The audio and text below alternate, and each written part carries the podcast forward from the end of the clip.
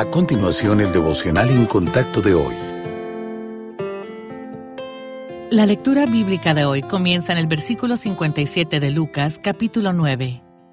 Yendo ellos, uno le dijo en el camino, Señor, te seguiré a donde quiera que vayas. Y le dijo Jesús, Las zorras tienen guaridas, y las aves de los cielos nidos, mas el Hijo del Hombre no tiene dónde recostar la cabeza. Y dijo a otro, Sígueme. Él le dijo, Señor, déjame que primero vaya y entierre a mi padre. Jesús le dijo, Deja que los muertos entierren a sus muertos, y tú ve y anuncia el reino de Dios.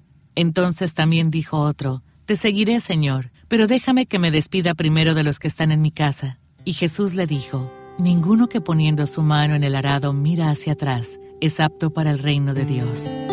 Dios ofrece tres invitaciones a cada persona. Estamos invitados en primer lugar a recibir al Señor Jesucristo y convertirnos en hijos de Dios. El Señor nos llama a recibirlo como nuestro Salvador y a tener una relación personal con Él por medio de la morada en nosotros de su Espíritu Santo. Esta invitación incluye dejar la carga de tratar de ser salvos con nuestras propias fuerzas. En vez de eso, Cristo nos invita a confiar en Él para que haga la obra transformadora en nosotros. En segundo lugar, estamos invitados a permanecer en el Señor Jesús.